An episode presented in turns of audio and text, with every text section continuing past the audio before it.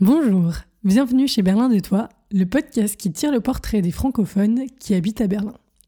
Je m'appelle Gabrielle. Depuis plusieurs années, j'accompagne des artistes, entrepreneurs et individus dans l'éclosion et la floraison de leur personnalité et projets. Berlin de Toi a pour objectif de créer un réseau de gens dynamiques, de provoquer des rencontres et vous faire découvrir la ville sous de nouveaux aspects. Excellente écoute et à tout de suite. Je te propose de commencer Isabelle Penaud, bienvenue. Merci de m'avoir invitée. Je suis très heureuse de t'accueillir dans ce nouvel épisode du podcast Berlin de Toi. Et on va parler de beaucoup, beaucoup de choses différentes, très intéressantes. Je me réjouis et je te propose pour commencer, en tout cas, de te présenter. Mm, bah écoute, je suis euh, donc euh, Isabelle, Isabelle Penaud. Euh, je suis française à l'origine, enfin encore sur mon passeport mais euh, de mère allemande, de père français, et j'habite euh, à Berlin maintenant depuis 30 ans, ça va faire 30 ans au mois de novembre. Et euh, je suis arrivée, bah, c'était au mois de novembre, donc un, 13 novembre, un vendredi, je me souviens bien. Et bah, j'avais ton âge, Gabriel, en fait, le jour où je suis arrivée, quasiment ton âge, 23. Et ouais, je suis très contente aussi d'être ici et d'échanger avec toi. 30 ans, j'étais, j'étais même pas imaginé quoi.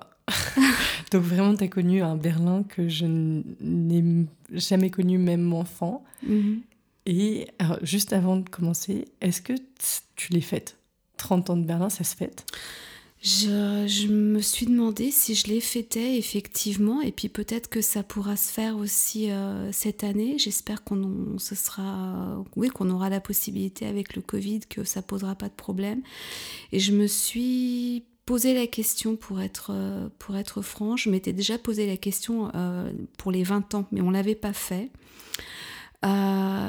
Et à l'époque, on avait voulu faire une fête Budapest, Berlin, Paris, puisque mon mari vient de Hongrie. Et peut-être que ça sera la bonne année, on va voir. Et Budapest, Berlin, Paris, ça veut dire quoi? Bah, Parce que lui vient de, vient de Hongrie, donc euh, il a vécu aussi à Budapest, et ça aurait été, je euh, je sais pas quelle forme ça aurait pu prendre, euh, inviter les amis hongrois, les Français, les Berlinois, les Français que je connais aussi à, Berlin, faire quelque chose dans, dans, un, une, idée de triangle en fait, hein, parce que si tu regardes les distances on a, vraiment fait un parcours comme ça où on s'est rejoint à Berlin puisqu'il est arrivé en 92 en été. Moi, je suis arrivée au mois de novembre, on se connaissait pas.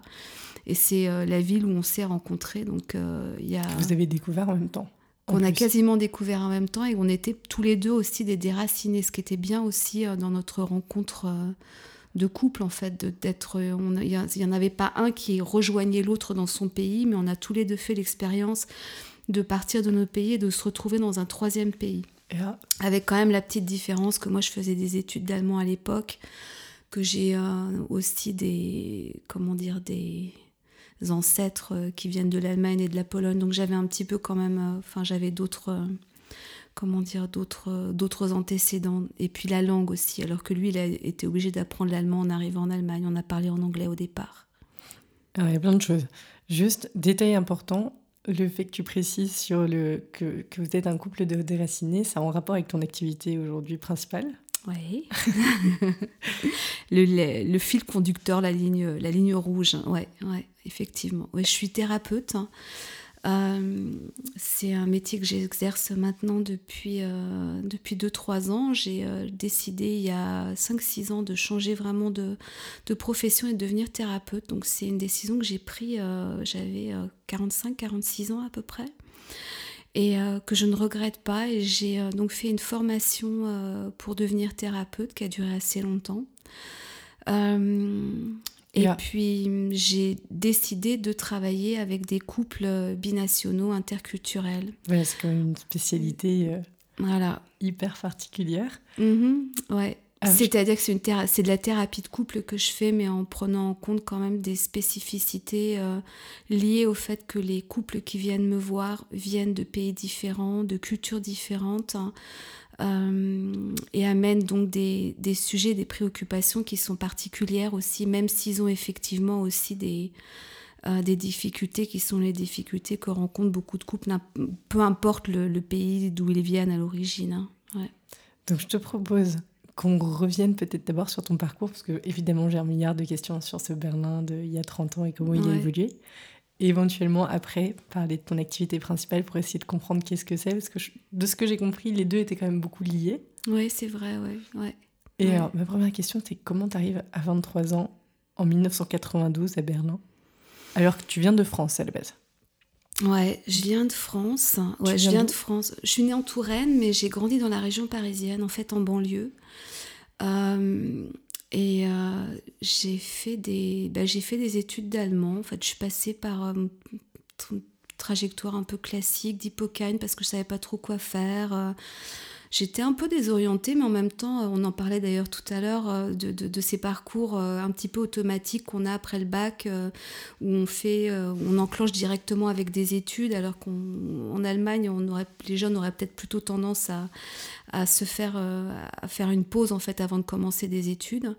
Et puis euh, les meilleures chances que j'avais d'avoir des équivalences, c'était euh, en, en m'inscrivant à la fac d'allemand. Donc c'est ce que j'ai fait. Et puis j'ai fait ma, j'ai passé ma licence. Et puis après j'ai réfléchi à ce que je voulais faire. Et puis c'était une période chaotique de recherche c'est un petit peu bizarre là maintenant, 30 euh, ans plus tard, de, de, repenser vraiment aux motivations profondes, de partir en Allemagne. J'ai un peu l'impression que j'ai réagi de manière assez intuitive, instinctive.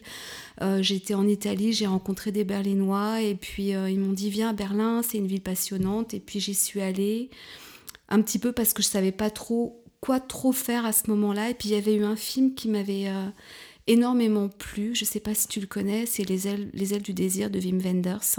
Non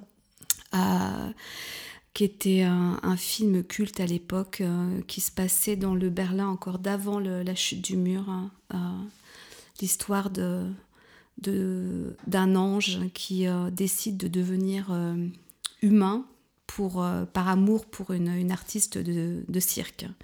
C'est un très beau film en noir et blanc et en couleur de, Wim Wenders. Et euh, c'est il y a toute une image de Berlin qui était trans, transposée dans, dans, ce film et j'ai eu envie d'y aller en fait. Voilà, donc j'y suis allée et euh, j'ai trouvé Berlin très laide. J'ai trouvé que c'était une ville euh, vraiment, enfin, qui était qui était très marquée encore par les ruines de la deuxième guerre mondiale en fait qui s'était pas qui était mais en même temps assez fascinante mais en même temps très laide je sais pas. Mais il y a quelque chose qui m'a attirée dans cette ville. Il y avait beaucoup de nature aussi et je, je me suis dit que pour écrire ma maîtrise, ce serait un bon endroit pour euh, rester un an en fait. Et donc j'ai dit ok, je pars. Et je suis partie, j'avais rencontré deux Berlinois euh, en Italie l'été précédent et puis euh, bah voilà, je me suis organisée et je suis arrivée dans cette ville où il faisait froid. les hivers étaient longs. Euh, on se chauffait euh, au, comment dire, au charbon, euh, où il n'y avait pas de téléphone, où les toilettes étaient sur le couloir, enfin pas dans les appartements. un truc qui nous renvoyait par rapport à la vie qu'on pouvait avoir à Paris, qui nous renvoyait mais vraiment 30 ou 40 ans en arrière. quoi. C'était un changement de décor total. Et en même temps, en même temps, il y avait quelque chose d'assez enivrant là-dedans. Je sais pas comment, enfin, si je peux vraiment le décrire, parce qu'il y avait quelque chose qui était quand même rude et en même temps qui, me m'éloignait complètement du milieu parisien que j'avais vécu, où je m'étais pas sentie très à l'aise. Il y avait ce truc un peu la banlieusarde à Paris, il y avait un truc comme ça où moi je me retrouvais pas tellement.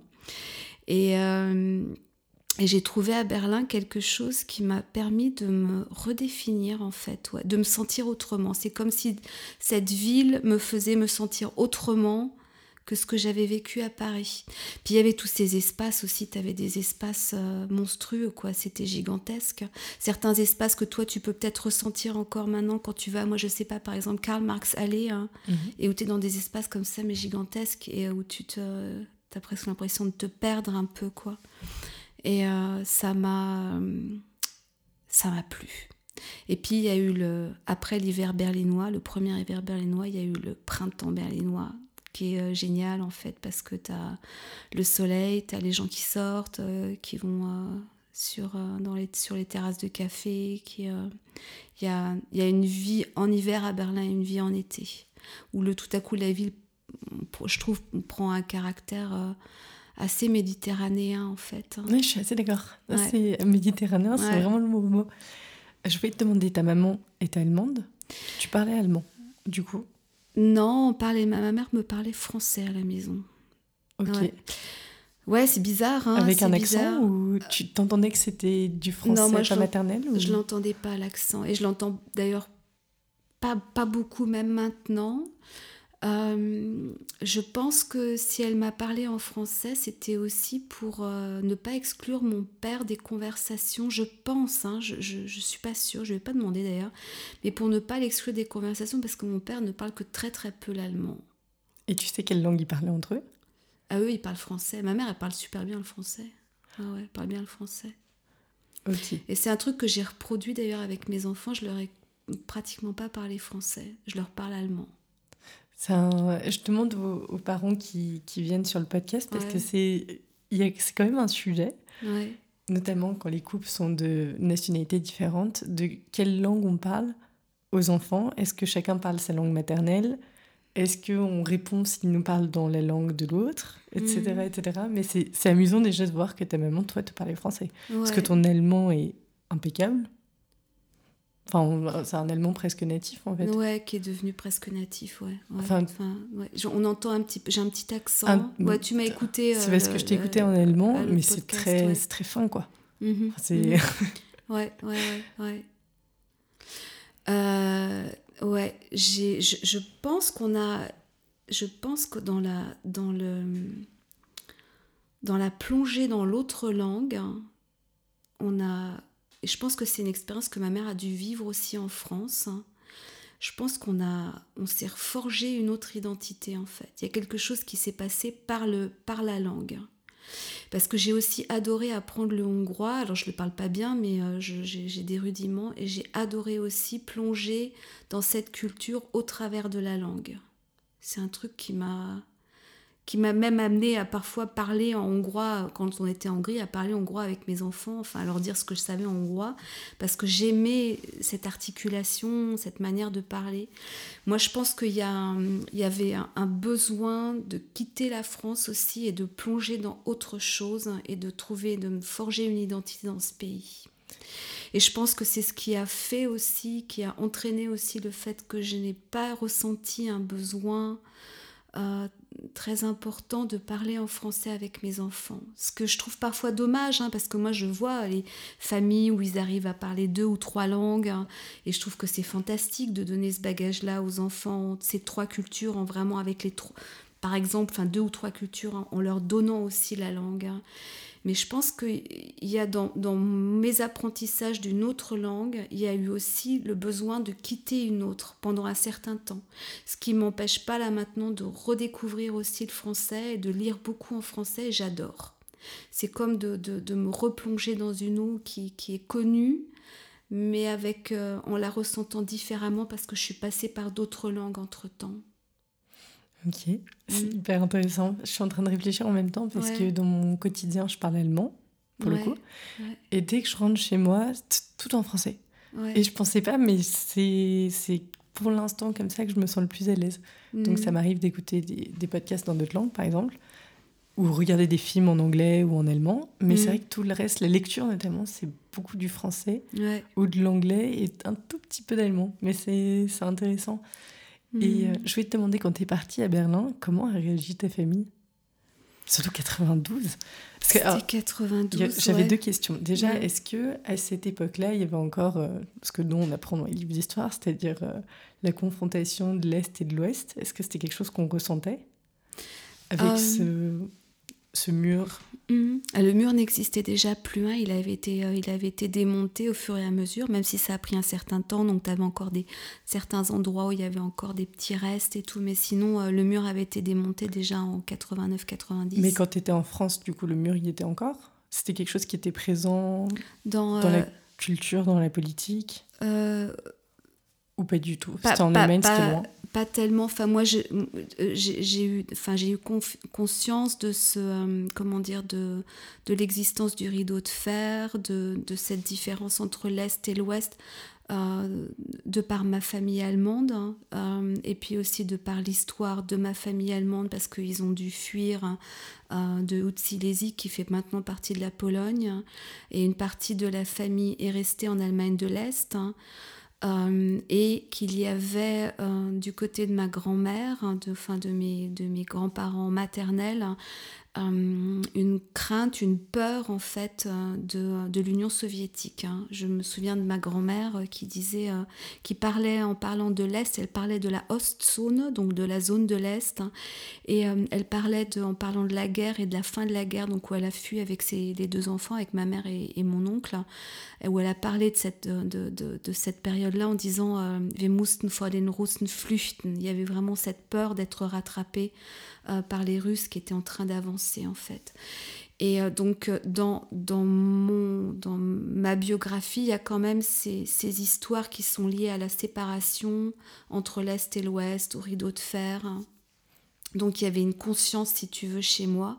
Par contre, le mur de Berlin, j'en ai moi vraiment pris conscience. Euh, je me souviens de ce jour, euh, enfin devant le poste de télé où le, mur est tombé et où j'ai donc regardé les informations en France. C'était donc en 89, euh, donc j'avais, bah, je venais d'avoir 20 ans et je me souviens d'avoir pleuré devant le, poste de télé parce que ça m'avait mais hyper ému. Je sais pas pourquoi, c'était ces masses de gens qui montaient sur le mur. Il y avait comme ça le truc de la transgression. Ça m'avait fascinée en fait. Hein. Je, même si j'en avais pas, enfin cette histoire de fin, Berlin, etc., c'était pas encore dans ma réalité à moi. Mais je pense que ça a dû jouer aussi euh, ça, Wim Wenders, Les ailes du désir, tout ça. Il y a eu un, mes études d'allemand aussi, il y a eu quand même un, un, imaginaire autour de la ville de Berlin qui font que ça m'a quand même, euh, quand même très attiré de euh, d'y aller. Est-ce que sais-tu, est-ce que tu as des informations sur comment tes parents se sont rencontrés? Sans vouloir rentrer dans les détails, mais parce que ta maman, si je comprends bien, faisait partie d'une. C'était une forme de réfugié aussi? On peut dire ça comme ça? Oui, absolument. Flüchtling, ça s'appelait euh, euh, also Kriegsflüchtlinge. et euh, qui est vraiment, elle a vraiment un parcours de réfugié qui, qui s'est étiré sur plusieurs années d'ailleurs, parce que ils ont fui en 45. Ouais, en 45 et euh, ils sont. Euh, j'ai un petit moment d'hésitation parce que tu me demandais un truc tout à l'heure sur le sur les conflits euh, dans la ville. C'est ok pour toi si on, revient juste un moment avant de revenir sur. il y avait juste ça. Il y avait, tu ressentais plus le conflit entre les entre les deux, les deux entre l'est et l'ouest. Par contre, dans le la ville et le, comment dire les images les images que tu avais tu avais vraiment l'est et l'ouest c'est à dire que on, on te planterait quelque part dans la ville, tu aurais reconnu si tu es à l'est ou à l'ouest de la ville. Ouais, ouais. Et ça, c'était euh, ça c'est c'était passionnant et c'était intéressant de voir que au bout d'un certain temps, je, sais pas quand est-ce que c'était, il y a peut-être une, une dizaine d'années, la, la, ville a commencé à devenir homogène, c'est-à-dire que tout à coup, tu ne voyais plus trop les différences entre l'Est et l'Ouest. Hein. C'était juste ça. En fait, j'avais cette image qui restait dans ma tête et je me suis dit, il faut que j'en parle. Mais revenons à mes, euh, revenons à mes parents. Euh, ils ont choisi la France ou c'est euh, ma mère a fait ouais ma mère a fait des ils se sont rencontrés en France ma mère a fait des études de romanistique ça s'appelait donc c'est des études de français et d'allemand et elle est partie en France et c'est là qu'elle a rencontré mon père dans une une gare à Besançon où mon père était chef de gare. Et euh, euh, ouais, c'était une, une, histoire d'amour franco-allemande dans les années 60. En plus, c'était une époque particulière. Quand Ouais, une, une histoire d'amour euh, dans les années 60. Donc, c'était genre, enfin, c'était 15, 15 ans, enfin, ouais, 20 ans après, le, après la fin de la Deuxième Guerre mondiale. Hein. Et euh, c'était encore quelque chose d'assez exceptionnel. C'est un mariage franco-allemand, il y en avait, mais c'était euh, suffisamment exceptionnel pour que euh, le journal de la ville où habitait ma mère leur dise ouais, on aimerait bien pouvoir prendre des photos du mariage et puis vous mettre, enfin faire un article sur vous dans le journal. Donc il y avait quelque chose de particulier quand même. Hein. Ouais. Et, et, cette, et, la fuite, en fait, pour revenir aussi au parcours de ma mère, ouais, la fuite, c'était 1945, donc la fuite, avec en passant par des camps sur, euh, sur le trajet. Après, il y avait la Croix-Rouge qui jouait un rôle important pour les regroupements familiaux, pour savoir euh, où se trouvait un tel et un tel. Et euh, mon grand-père était en captivité en France et il est resté jusqu'en 48 en France. Hein. C'était assez long. Euh, et puis il a eu des problèmes de santé, il a été libéré. Et ils ont été réunis donc euh, après dix ans de séparation entre 1938 et 1948, avec euh, deux trois pauses en fait où il était revenu voir sa famille. Hein. Et, et, donc ils ont, ils ont vraiment tout un parcours difficile encore jusqu'en 53. C'est l'année où ils ont finalement trouvé l'endroit où ils se sont installés dans la Roure, en fait, dans le Ruhrgebiet. Et euh, quel moment où les choses commencent à se stabiliser pour eux. C'est euh, ouais, une, une, une, vie, une enfance qui est marquée par la guerre, aussi par, euh, par le manque d'argent, par la recherche de travail après, enfin, par des hommes qui rentrent à la maison qui sont quand même brisés par la guerre. J'y pense d'ailleurs à ça, là, à cause de la, guerre en Ukraine. Et je pense à, ces, vies, ces biographies qui sont euh, qui vont être marquées par ça. Parce que les hommes, enfin, là on voit, on les voit à la télévision, il y a un truc un peu comme ça, assez militariste. On va faire la guerre, on, protège notre pays. Mais en fait, moi je pense à, moi je pense à ces jeunes hommes qui euh, en fait, qui rentrent, ils sont, ils sont cassés après, en fait. Hein. Ils sont, il y a, y a ça, ça, coupe les biographies. Tu vois ce que je veux dire hein? Et est-ce que tu penses que le fait qu'il y ait des réseaux sociaux aujourd'hui, il y a le téléphone portable, il y a le fait qu'on puisse avoir des contacts plus directs avec les gens, mmh. Va avoir un, un, impact différent du coup? Euh, quand tu très probablement, ouais, très probablement, parce qu'il n'y aura pas cette. Euh, je pense qu'il y a la possibilité de se voir aussi. Tu vois, enfin, puis bon, là, c'est, euh, on est, la période est très courte là qu'on a eu un maintenant. Là, où je parlais de 10 ans de, séparation. Mmh, euh, pour ça. J'espère que on n'est pas embarqué dans une situation, enfin, dans une histoire similaire là maintenant. Mais oui, je pense que ça va beaucoup changer les choses. Hein. Et puis ce que j'espère aussi, c'est que ça va nous permettre de faire passer des informations au-delà de, des, tentatives de propagande euh, qui sont, euh, qui enfin où, je me rends compte en fait, je le, vois au niveau du pays d'où vient mon mari en fait, au niveau de la Hongrie où il y a aussi de la propagande hein. et euh, où mon mari dit mais c'est la propagande ça marche en fait, hein. ça marche pas pour tout le monde mais pour une grande partie de la population à force de répéter des informations comme ça à longueur de journée. les gens y croient en fait. Hein. C'est vraiment un, instrument massif en fait euh, pour euh, gagner la population à, une cause euh, ou à, ou enfin mon espoir c'est quand même qu'on que par les réseaux sociaux par, les, par le, téléphone on, réussisse quand même malgré tout à infiltrer un, ces, réseaux de propagande pour, euh, pour montrer, euh, enfin par un travail de subversion, montrer ce qu'est la réalité. En fait, la réalité, c'est que là, il y a déjà, je ne sais pas combien de milliers d'hommes hein, qui sont morts en l'espace de, euh, en l'espace d'un mois. J'hallucine. Mais ça, c'est peut-être aussi parce que je suis mère hein, et que j'ai deux fils hein, qui seraient, en principe, en théorie, devraient aller faire la guerre maintenant. Ce qui me me révolte profondément. Presque inenvisageable en fait. Il y a un truc comme ça. Ouais. Parce que là, nous en parlons en mars 2022. Ouais. on est le, en plus, on est le premier jour d'été. Et, euh, et c'est vrai qu'on ne se rend pas compte encore à quel point ça va. C'est comme, comme le Covid il y a deux ans, quoi. On ne savait mm. pas dans quelle direction ça, ça allait évoluer.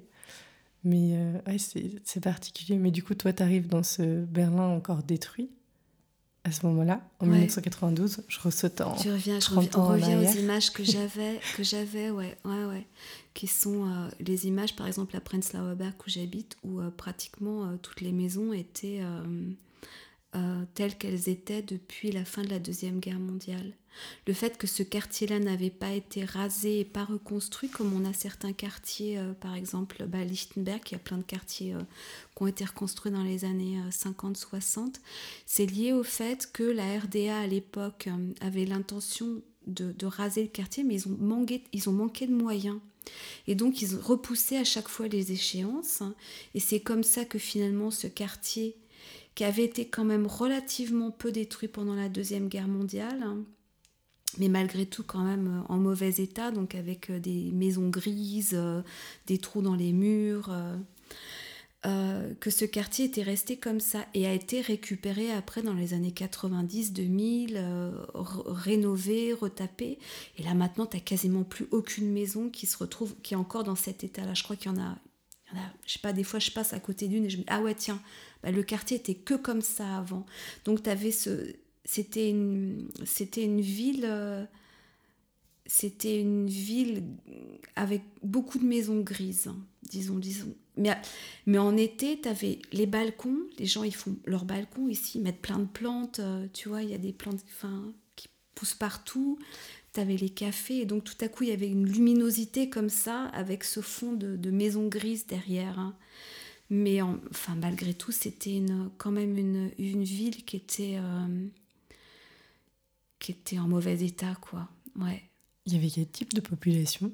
Il y avait des jeunes, des vieux, des familles? Des jeunes, des vieux, ouais, des familles, euh, des, euh, des quartiers euh, qu'on appelait multiculturels, à Kreuzberg par exemple, qui était un quartier qui était aussi un peu une enclave à Berlin-Est, parce que Berlin-Ouest, parce que Berlin-Ouest, faut imaginer ça comme une petite île en fait. Hein. C'était une enclave de l'Ouest hein, au la, au milieu de la RDA, qui était l'endroit où les, euh, les étudiants euh, venaient s'installer quand ils voulaient éviter le service militaire, mmh. parce que c'était le seul coin à Berlin où tu pouvais éviter de faire ton service militaire. Et dans les années 80, donc il y a eu tous ces jeunes qui sont venus s'installer, enfin non, c'était déjà même avant, je dis des bêtises, les années 60-70, euh, où ils ont squatté des appartements, ils les ont rénovés, ils les ont retapés, ils ont euh, fait des euh, contrats avec la ville pour, avoir, pour régulariser leur situation. Mais tu avais aussi cette ancienne population, donc des retraités, qui étaient là déjà depuis les années 20-30 hein, et puis qui, qui n'avaient pas les moyens de quitter ces quartiers parce que c'était des quartiers dont les gens partaient en général quand ils avaient les moyens pour aller plutôt s'installer à Zehlendorf, les quartiers un peu plus chics. Euh, et euh, donc Kreuzberg était vraiment, c'était un melting pot en fait de, vieux berlinois, de, euh, de, jeunes étudiants alternatifs et puis d'une population turque qui était venue s'installer dans les années 60, les Gastarbeiter, hein, donc les travailleurs, comment on appelle ça, invités. Mhm. Euh, qui étaient venus en Allemagne parce qu'il y avait des perspectives de travail, beaucoup de gens qui venaient d'Anatolie et euh, qui avaient la possibilité donc de travailler en Allemagne et qui s'était prévu à l'origine qu'il ne reste que pour un certain temps, mais la plupart sont restés, beaucoup sont restés. Euh, donc un, c'est, un, mélange de population très particulier qu'on, qu'on retrouve d'ailleurs encore maintenant, même si ça a changé un petit peu parce que c'est devenu parce qu'il y a beaucoup, aussi beaucoup de jeunes qui sont venus s'installer euh, ces dernières années, mais tu as encore ce petit mélange, quoi. Kreuzberg est quand même très particulier et qui était vraiment euh, directement euh, le long du mur, en fait. Hein. Ouais. Et tu es identifiée comme une Française ou... Ici à Berlin Quand tu es arrivée? Ou tu avais déjà un très bon niveau d'allemand et on pensait que tu étais allemande Ouais, je parlais assez bien l'allemand, mais par contre, je passais pas pour une, je passais pas pour une allemande. Mais j'ai pas alors par contre, j'ai pas profité de mon statut de française. Alors parce que les gens me disaient ouais, tu vas voir, euh, t'es française, ça va être, euh, les portes vont être ouvertes et tout, mais j'ai pas ressenti ça comme ça en fait. Hein.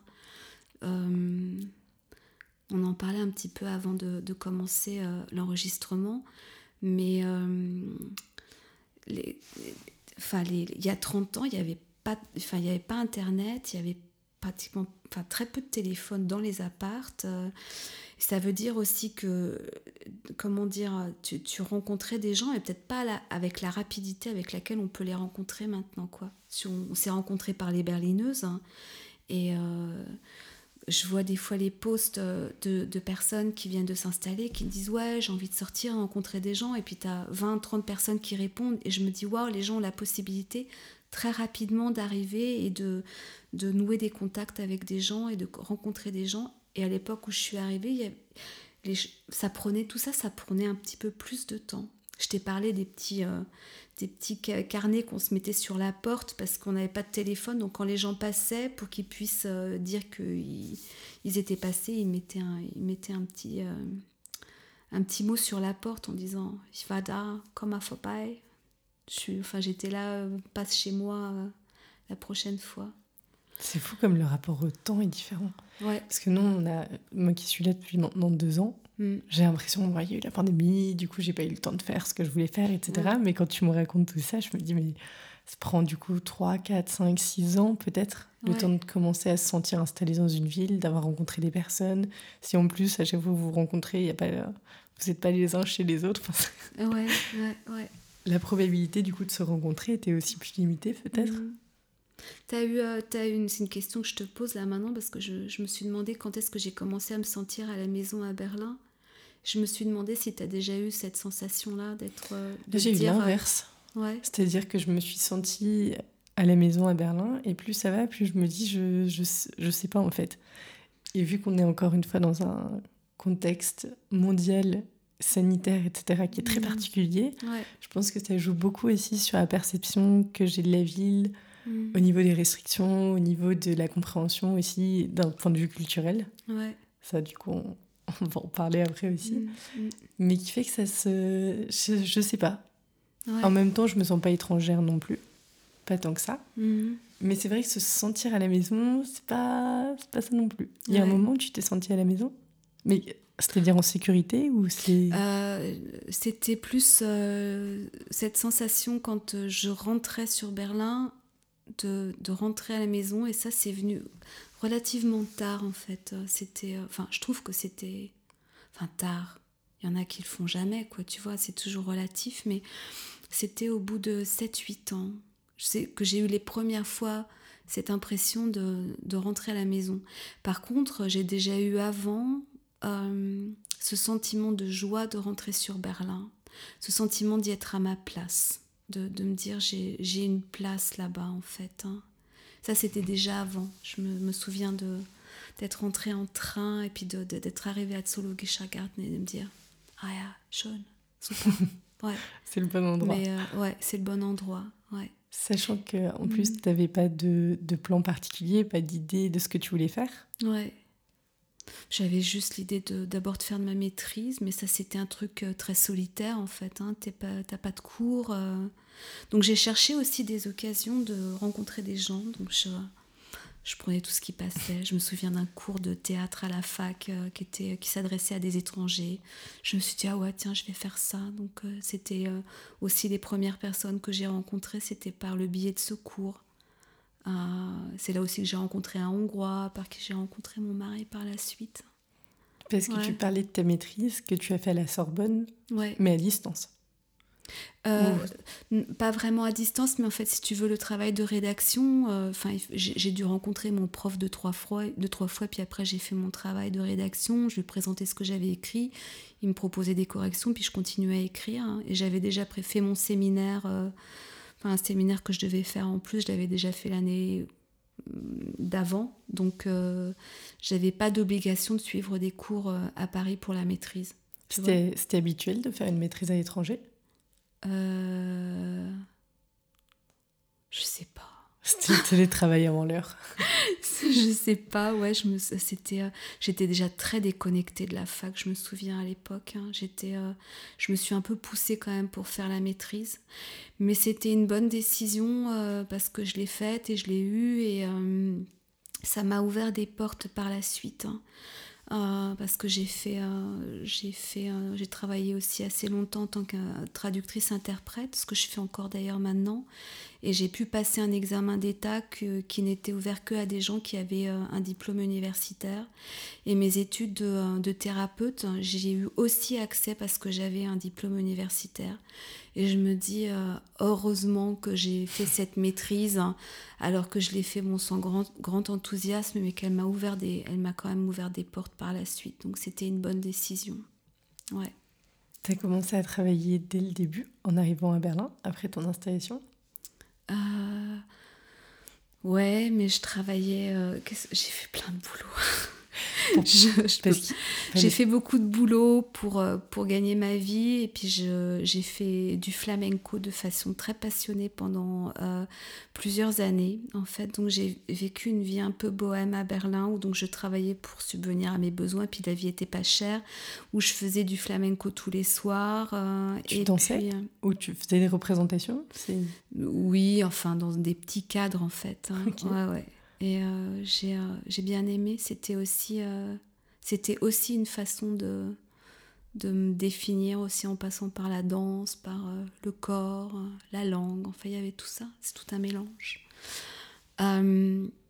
et puis, puis j'ai eu mes enfants aussi. Hein, ça, c'était donc j'ai c'était un parcours professionnel comment dire, euh, je sais pas comment dire, hein, c'est pas en dents de scie, mais. Euh, décousu, peut-être? Ouais, décousu. En même temps, j'ai pratiquement toujours travaillé, mais j'ai fait des pauses aussi quand mes enfants sont arrivés. Et puis, j'ai changé plusieurs fois aussi de, de travail. Hein. Euh, j'ai travaillé aussi en tant qu'éducatrice à l'école européenne. Et puis après, j'ai travaillé en tant que traductrice-interprète, donc dans l'interprétariat. Et puis, euh, j'ai travaillé aussi en tant que guide touristique. J'ai adoré faire ça aussi. Et puis, euh, il y a eu les aléas de la vie aussi, des moments difficiles à passer, dont la maladie de, de ma fille, qui a été gravement malade euh, quand elle était petite. Hein. Donc, j'ai un parcours professionnel qui est, qui est pas droit. J'ai pas fait carrière. Hein. Et euh, pour moi, ce, euh, comment dire, euh, ce, besoin d'arriver professionnellement, alors ce qui peut paraître vraiment, surtout quand on vient de France, hein, qui peut paraître vraiment un petit peu délirant de me dire je, vais encore apprendre un travail parce que je veux faire ce travail-là. Et ça a été vraiment une question existentielle pour moi quand j'ai eu 45 ans de savoir que je ne voulais plus faire le travail que je faisais à ce moment-là et qui était je travaillais pour un comment on appelle ça? Reiseveranstalter. J'organisais des voyages scolaires pour des euh, agence de voyage? Ouais pas vraiment agence de voyage c'était un enfin bref j'organisais des voyages pour euh, pédagogiques pour des, euh, des, élèves en France en, en Angleterre et et, et je me rendais compte y avait, euh, que j'avais toujours été passionnée par la psychologie, que j'avais énormément euh, bouquiné, j'avais fait tout un travail, enfin aussi un parcours euh, personnel aussi dans ce personnel en fait de, thérapeutique hein, et, et, je savais que c'était ce que j'avais envie de faire. Et que je savais que si je ne le faisais pas, une partie de moi allait être peut-être, je sais pas si c'est malheureuse ou frustrée ou et donc, euh, j'ai euh, pris la décision, à 46 ans, je crois que c'était, de kundigen, comme on dit, de, de, lâcher mon, boulot, en fait, et de reprendre des études. Euh, tout en finançant aussi les études, mais ce que j'ai réussi à faire en faisant de l'interprétariat, ce qui marchait assez bien à l'époque. Et j'ai repris des études de thérapie et, et je j'ai vraiment eu l'impression aussi d'atterrir dans mon travail. C'est la première fois que je me dis, mais je fais un travail qui me passionne à 100%. J'adore mon boulot. J'ai un cabinet qui marche bien maintenant. Je, et euh, d'avoir eu le, courage de, de, de sauter, de, faire ça, en fait, de me dire je le fais maintenant, alors que bon, il y avait aussi des gens qui me disaient, oh là là, mes parents, je me souviens mais attends, mais tu vas reprendre des études, mais attends, mais moi j'ai pris ma, retraite à 55 ans, tu veux là reprendre des études, c'est un peu n'importe quoi. Euh, et ça, je dois dire que la ville de Berlin, c'est une ville, euh, et ça, je le dis pas seulement pour moi, parce que je le vois chez d'autres gens que je connais, c'est une, ville qui te permet de quand même de te redéfinir, de te réorienter, de reprendre un, reprendre un autre parcours. Hein. Et, euh, et ça, c'est... je ne sais pas si j'aurais... Je pense que c'est possible en France aussi, je sais pas, peut-être quoi, tu peux me le dire, comment c'est maintenant, mais c'est vraiment. Euh, j'avais vraiment l'impression que c'était aussi intimement lié à la ville de Berlin et aux, autres femmes aussi que j'ai connues, rencontrées et euh, qui avaient eu des parcours, euh, des parcours similaires. Je crois que de toute façon, c'est un peu la. C'est peut-être pas le bon mot de dire la mode, mais en ce moment, la question d'avoir un travail qui a du sens, quitte à refaire des études, je crois que ça, la décision se prend plus facilement. Oui, il y a le truc du sens, là, ça nous, euh, ça nous préoccupe beaucoup. J'ai lu un podcast, enfin, j'ai pas lu un podcast, j'ai écouté un podcast d'un psychologue, je sais plus, sais plus comment il s'appelle, c'est un Français qui disait euh, qu'il euh, y avait une course effrénée au sens dans le travail et que parfois, c'est vrai qu'on va au boulot et on, enfin, on peut pas tout le temps être à la recherche de sens dans, dans, le, dans le travail au quotidien. Quoi. Il y avait un truc comme ça, je trouvais que c'était assez. Je trouvais que ça me ça détendait un petit peu le comment dire. C'est marrant je, parle avec toi et je me rends compte que j'ai envie de passer à l'allemand c'est rigolo hein, et que j'ai c'est tout à coup comme si je trébuchais sur les mots et que j'essaie de me raccrocher. Comment je le dirais en allemand c'est marrant parce qu'on en parlait de ça aussi tout à l'heure le passage d'une langue à l'autre. Euh, euh, Ouais, j'ai pas bien le sens. ouais, le sens. Mais c'est vrai que de savoir pourquoi on fait un boulot, c'est hyper. C'est vraiment que c'est bien en fait. Ça, ça, te, ça te permet aussi parfois de faire le boulot même quand tu le trouves difficile. C'est, tu le fais parce que, parce que tu y vois un sens. En même temps, d'être tout le temps dans la recherche de sens Enfin, je me souviens d'une copine qui me disait ouais, enfin, parfois il faut aller au charbon. Tu vois, il y a un truc comme ça aussi de du travail qui est à faire et à fournir. Mais je pense que quand tu sais pourquoi tu, le fais, bah, ça doit sûrement changer. Ouais, c'est ça en fait. Hein, tu as raison. Je crois qu'il y a ça. En fait, la question se pose plus pour moi. J'ai vraiment l'impression de, de, de, que de pouvoir dire, c'est en allemand que je le dis, ich bin in meiner Arbeit angekommen. Je suis arrivée dans mon travail ça fait que effectivement je peux aussi dire ouais aujourd'hui je vais au charbon ça va être une journée ça va être une journée dure mais en fait j'aime ce que je fais. Et même si parfois je suis fatiguée ou euh, je le fais parce que ça me parce que ça me remplit. Il y a un truc comme ça en fait ouais. Et donc euh, ouais une décision importante et c'était bien de le faire. Et tu travailles seule? Euh, Ouais, je travaille seule, mais je travaille, euh, j'ai des collègues et je fais des supervisions aussi, donc ça c'est un moment d'échange avec des collègues aussi. Et puis je travaille euh, dans mon cabinet, mais je travaille aussi pour un organisme qui s'appelle Verband für binationale Familien und Partnerschaften. Ils sont à Kreuzberg. Donc c'est l'association pour les familles binationales, et, les, et pour les, couples. les couples et les familles binationales et ils font un super bon boulot déjà depuis une trentaine d'années. Donc ils ont eux aussi vécu les changements euh, dans les structures familiales à Berlin parce que c'est des structures qui changent. Euh, c'était euh, il y a 30 ans, Kreuzberg, famille multiculturelle, beaucoup avec un background turc, des, des, couples allemands turcs par exemple. Et puis maintenant, on a, on a des couples binationaux, euh, ça a énormément changé. Tu as énormément de couples binationaux qui viennent à Berlin, mais qui se sont rencontrés autre part. Tu vois, par exemple, euh, qui ont fait des études tous les deux à Londres. Euh, elle, elle vient de Russie, lui, il vient des États-Unis. Ils ont envie d'aller à Berlin parce que Berlin, c'est la ville où tout le monde a envie d'aller, puis de passer quelques années parce que c'est une ville agréable et euh, qui viennent avec un tout autre bagage culturel, économique aussi, et, euh, et, qui, euh, et qui donc viennent, viennent à Berlin. Et puis c'est un les, les, structures, ouais, les, enfin, notre travail a aussi changé, et en particulier aussi au, au Fabant, enfin, dans cet organisme. C'est intéressant aussi parce qu'au travers de, du Fabant, euh, tu vois aussi les changements, euh, les changements de population que Berlin a, vécu ces, ces 30, 30 dernières années. Et comment ça se passe généralement? Une thérapie du coup? C'est comme. J'ai pas compris ta question, excuse-moi. Pardon. Comment se passe? On, dit une thérapie? Euh, ouais, thérapie. En allemand, ils disent Beratung. Ça peut être ah, aussi euh, un conseil. Hein. Ce que j'aime bien aussi, j'aime bien le mot Beratung. Thérapie, il y a toujours un truc un peu. Euh, je suis patient. Il y a ça crée une hiérarchie aussi dans la relation. J'aime bien, moi, l'échange quand même d'égal à égal avec mes clients parce que de toute façon, c'est eux qui font le travail. Moi, je suis dans.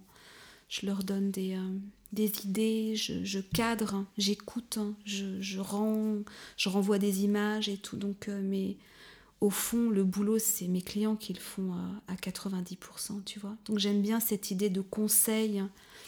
Euh, mais après, il y a aussi des clients qui aiment bien l'idée de thérapie parce qu'ils ont besoin d'être pris en charge. Mais bon, ouais. Donc tu peux dire thérapie ou conseil. Est-ce qu'il y a des gens qui viennent te voir un peu comme une, une personne de la famille qui n'aurait pas sur place? Tu sais ce que je veux dire? Ah, c'est une question intéressante. Euh, ouais. Hmm. J'essaie de faire la différence entre les personnes individuelles qui viennent me voir et les couples. Ah oui, parce que tu as les deux. J'ai les deux, ouais, ouais, ouais. Hmm. Ou peut-être pourquoi des personnes individuelles viennent? Parce que pour les couples, on comprend. Ouais, parce que bah, les individuels. Euh, c'est des personnes célibataires C'est des personnes. Ouais, ou alors c'est des personnes en couple mais qui ont envie de, de parler d'abord, enfin devenir seules. D'ailleurs, sur mon site, j'ai une page qui est consacrée aux personnes qui veulent venir individuellement, enfin, et, euh, où j'adresse aussi ce besoin euh, pour des personnes qui vivent en couple, parfois de venir seules d'abord dans un premier temps ou complètement seul, parce que des fois tu te rends compte que tu as des problèmes dans ton couple, mais que c'est peut-être lié à des problèmes aussi que toi tu as, qui sont liés à ta biographie, et où tu te dis, tiens, j'ai d'abord envie d'aller voir ça, avant de... Parfois ce qu'il arrive aussi, c'est que j'ai des couples qui viennent, et puis c'est manifeste qu'il y a un des deux euh, partenaires qui a besoin d'une thérapie individuelle où, ça, où je, je peux plus, moi, dans, dans le cadre d'une thérapie de couple, je ne peux pas servir hein, euh, des besoins qui deviennent, qui sont trop importants de l'une des personnes et où je me rends compte là, il va avoir besoin, en plus peut-être de la thérapie euh, de couple, autre part encore un, accompagnement individuel. C'est pas rare hein, que j'ai des couples qui viennent et qui au bout de quelques séances, me disent on va, en fait, on se rend compte qu'on a besoin d'une thérapie individuelle. Euh, j'ai même eu un couple où tous les deux ont dit euh, on fait chacun notre thérapie d'abord euh, pour parce qu'on a des sujets qui, ne sont pas liés à l'autre, mais qui sont des, problèmes liés à, ce qu'on a vécu auparavant. mais pour revenir à ta, à ta question, en fait, parfois j'ai eu l'impression que euh, la situation d'expatrié et euh, de solitude euh, amène des gens à venir me voir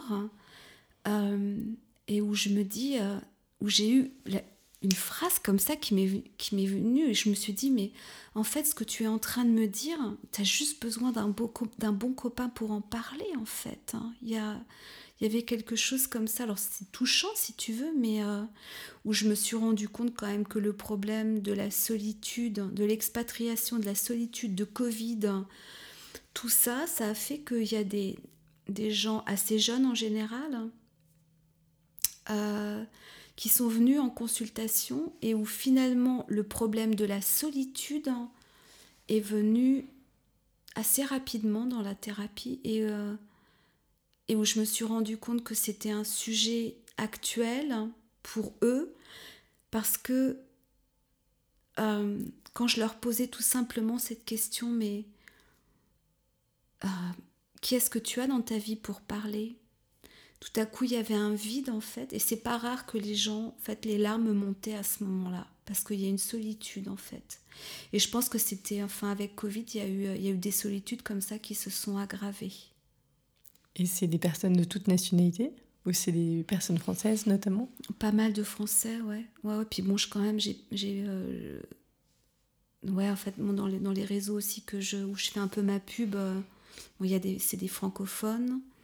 Euh, sinon, pour les, euh, pour les couples binationaux, là, c'est très mélangé. Maintenant, c'est assez mélangé. Il y a un autre contexte aussi, ça c'est carrément autre chose, mais dans les couples binationaux où l'un des deux va être va avoir des origines, enfin va être de religion musulmane, hein, quand c'est le partenaire par exemple l'homme, il va y avoir un besoin dans, le, dans la, consultation. Euh, ils vont, ils vont ils vont il va attendre de moi que je donne des conseils un petit peu comme ça pourrait être euh, le religieux qui va donner des conseils ou les parents qui vont donner des conseils et où je me suis rendu compte, dans ces contextes-là que je suis pas la bonne personne en fait. Ça, ça m'est déjà arrivé où je me suis dit c'est pas là je suis vraiment thérapeute, je suis pas euh, je suis pas l'imam, je suis pas, je peux pas te donner de conseils par rapport à l'éducation de tes enfants. Enfin, il y a, là j'ai senti mes limites. Hein. Euh, mais ça, c'est des sujets que je peux euh, discuter avec euh, les, comment dire, avec les, les collègues que j'ai au, à l'association où je travaille. Ça, c'est vraiment bien d'être dans, dans, dans l'échange. Hein. Puis de pouvoir aussi, le cas échéant, renvoyer à un autre collègue, par exemple. C'est ce qui, moi, m'avait beaucoup impressionné, c'était la raison pour laquelle je t'avais contacté. Mm. C'est dans ces couples d'expatriés, parce que en plus, souvent, j'imagine les deux sont expatriés. Non, pas toujours. Pas toujours Non, j'ai aussi beaucoup de combinaisons, euh, enfin beaucoup, maintenant beaucoup, de, de, où les deux sont expatriés, mais j'ai aussi des couples genre franco-allemands par exemple. Mais c'est vraiment que même quand on est expatrié, on, on reste avec sa culture euh, de base d'une certaine façon. Et on se rend compte qu'on se retrouve à des certaines limites en face de d'autres personnes. Et je voulais te demander par rapport à la langue. Tu disais que ta maman, par exemple, avait appris le français. Est-ce que les couples aujourd'hui parlent dans une langue particulière, apprennent la langue de l'autre? Est-ce qu'il y a mm. une qui prend le dessus par rapport à l'autre? Mm.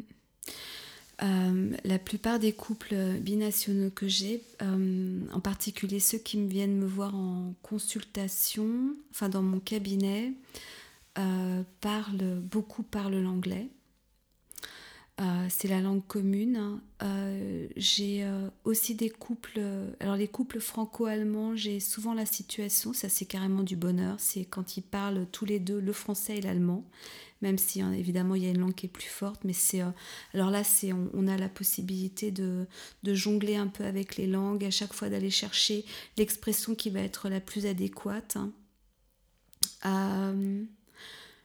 Et puis sinon j'ai beaucoup beaucoup de couples donc euh, expatriés qui viennent de pays différents et qui parlent l'anglais euh, et l'anglais n'étant pas la langue d'origine, pas forcément la langue d'origine de l'un des deux. Ça peut être vraiment la troisième langue. Hein. Euh, ça veut dire que l'anglais, c'est en train de devenir une... Enfin, c'est impressionnant, c'est devient de plus en plus pour ces couples-là aussi la, langue émotionnelle, la langue, la langue avec ses possibilités mais aussi avec ses limites. Hein. Euh, parce que tu as, moins de référents. C'est clair que tu as moins de référents que quand tu parles avec la langue dans laquelle tu as grandi. Euh, et euh, je, trouve ça, je trouve ça intéressant.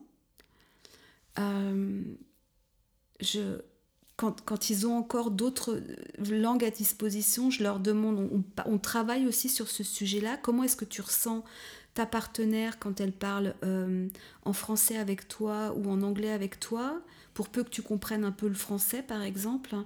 Et c'est intéressant parce que le, vécu, le ressenti dans, la relation de ton partenaire ou de ta partenaire va être différent en fonction de la langue dans laquelle tu t'exprimes. On en avait, on a parlé de ça aussi, hein, de ce, la langue qui, euh, qui augmente, enfin qui, qui, qui s'élève. Euh, comment dire, le ton de la voix qui, euh, qui augmente quand on parle dans une autre langue, euh, être plus sûr, moins sûr. En tout cas, ça fait quelque chose dans les relations. Le fait d'avoir des voix un peu différentes dans chacune des langues. C'est fou quand même. ça, me, ça, me, fascine toujours dans... généralement, tu te retrouves avec une personne pour des questions de sentiments ou ce genre de choses.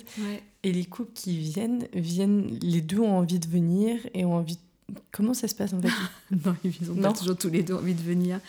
C'est ça, c'est l'idéal. En général, quand ils viennent déjà tous les deux, c'est qu'au moins, enfin, déjà, ils ont réussi à se mettre d'accord pour venir tous les deux. Mais tu as très souvent, euh, comment dire, il y en a un qui, qui, qui, qui enclenche le mouvement. Euh, et puis souvent, ils, en parlent déjà depuis longtemps, depuis quelques mois. Et puis après, il va y avoir une crise qui va déclencher le truc. Ok, là maintenant, on fait le pas. Euh, et franchement, au départ, enfin, je, j'avais un peu l'impression que c'était plus une dynamique qui était euh, enclenchée par les, par les femmes. Je parle maintenant des couples hétéro que j'ai parce que j'ai des couples aussi homosexuels. Hein. Euh, et puis, euh, franchement, maintenant, j'ai pratiquement, peut-être pas, j'ai 60% de femmes qui prennent contact la première fois et 40% d'hommes. Mais je trouve que c'est déjà, enfin, presque 50-50, quoi. C'est c'est euh, ouais il y a, une ouverture des deux genres en fait pour le je sais pas si on dit ça comme ça l'ouverture de, des hommes et des femmes pour pour la thérapie en fait de couple hein.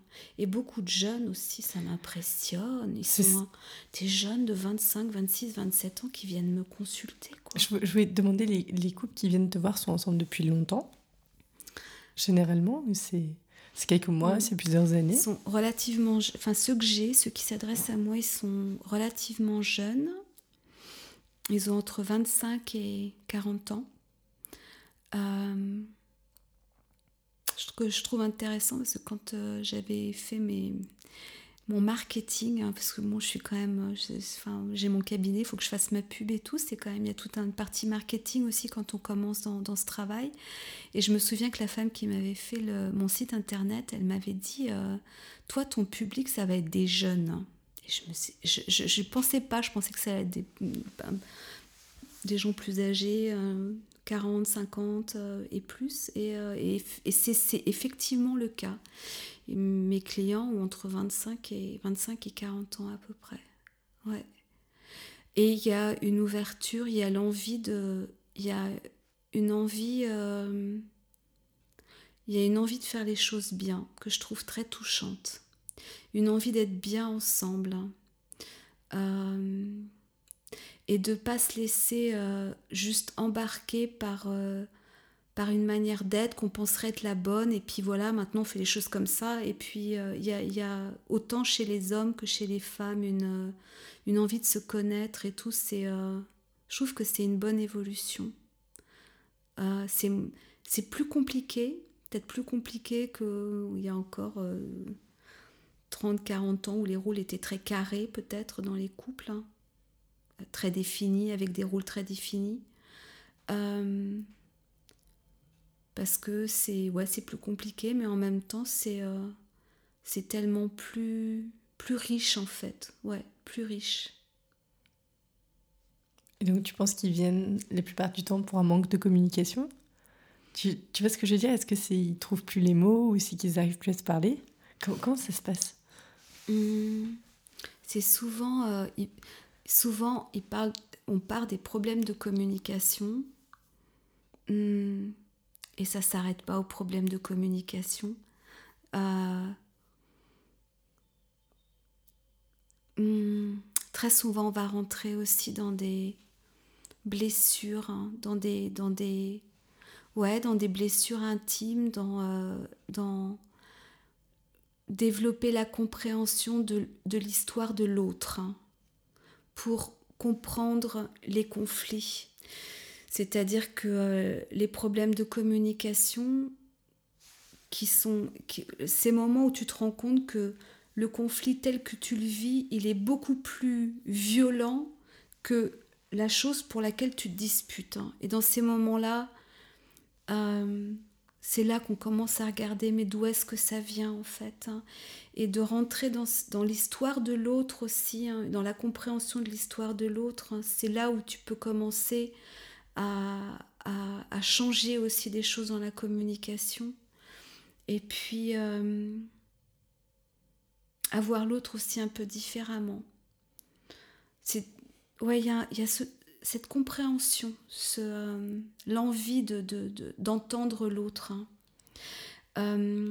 et de se comprendre aussi soi-même, hein, parce qu'à partir du moment où toi tu fais cette démarche aussi de te comprendre, tu vas aussi pouvoir mettre d'autres limites. Hein. Euh, il y a des couples qui sont trop fusionnels, ils sont c'est tellement collé que ils sont, euh, ça devient agressif. Hein. Tu as des couples où ils sont trop autonomes, ça ça peut être aussi un problème de couples binationaux quand il y en a un qui vit euh, à Londres, l'autre qui vit à Berlin, on se voit plus beaucoup. qu'est-ce qui te qui te relie encore hein?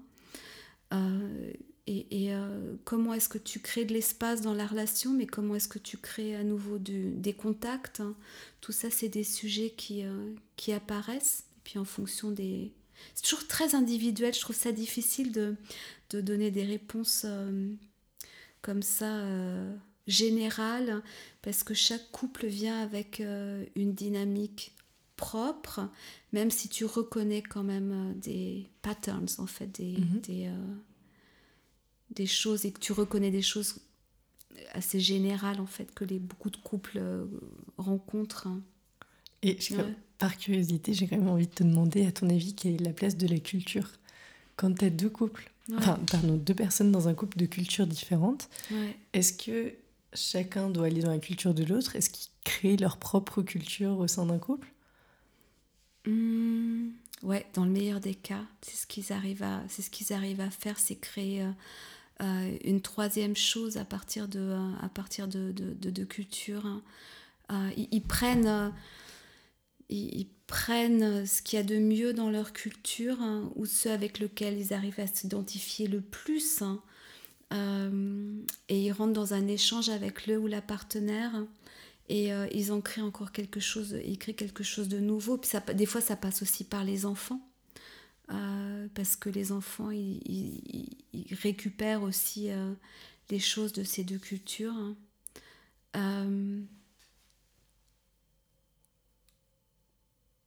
je suis en train de me demander, en fait, dans ces couples binationaux que je, que je connais, qui, ont, qui sont très cosmopolites, hein, très euh, pour qui finalement la culture du pays d'origine ne joue plus qu'un rôle assez secondaire, qui ne vit plus de manière locale leur identité, mais plutôt de manière euh, euh, de ma globe-trotter en fait, avec la capacité aussi de s'implanter rapidement dans des, dans des grandes villes et, et de créer des, leur réseau de, de, travail et de...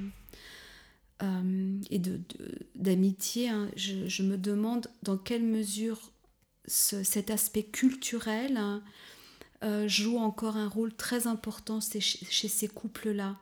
Je le sens plus, si tu veux, dans des, dans, des, couples où il y a vraiment une différence de culture. Euh, euh, ça va être par exemple l'homme vient de, Syrie, la femme, elle vient de, Grande-Bretagne, enfin d'Angleterre, et ils se retrouvent. Là, il y a, vraiment des, aspects culturels qui sont très... Euh, qui, sont, euh, qui sont importants. Et en même temps, dans ces couples binationaux, là, ouais, j'ai des hésitations là quand, quand, quand j'y réfléchis je me rends compte que c'est pas une question facile hein. Parce que mais je crois que c'est lié au fait que je suis en train de que je me rends compte que là actuellement les choses changent hein, et qu'on est en train de passer de quelque chose qui était quand même assez local avant il y a encore 20 ans à quelque chose qui est énormément dans le mouvement et beaucoup des couples que je que j'ai euh, qui qui ont aussi les moyens financiers de d'avoir des consultations dans mon cabinet, pas à l'association parce que là c'est quasiment gratuit, mais euh, au cabinet. Euh, c'est des couples qui sont euh, extrêmement mobiles hein, et qui, et, qui s'identifient énormément à leur travail. Hein. C'est des gens qui ont fait des carrières vraiment intéressantes et qui, et qui vivent qui arrivent à s'implanter dans, des milieux urbains rapidement et qui ont des repères assez rapidement et où je me demande en fait, mais c'est une question que je me pose là moi aussi maintenant dans mon travail, dans quelle mesure le local a encore beaucoup de ce, local, tu sais, la culture, le terroir, on va dire ça comme ça en fait, le truc un peu terroir, la culture d'où je viens. Euh, est-ce que dans quelle mesure ça joue encore, encore un rôle important pour, euh, pour ces couples-là? C'est vraiment une question que je me pose, mais c'est parce que c'est euh, c'est en mouvement en fait. Hein. Ouais. Alors toi, pour le coup, qui est à Berlin depuis 30 ans, tu te considères comme une berlinoise? Ou une, une Française, une Allemande? Est-ce que tu as une identité peut-être un, peu plus définie après 30 ans?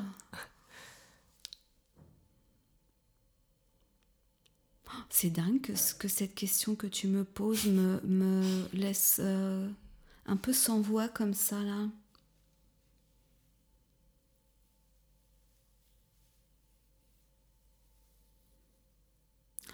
Oh zut hein.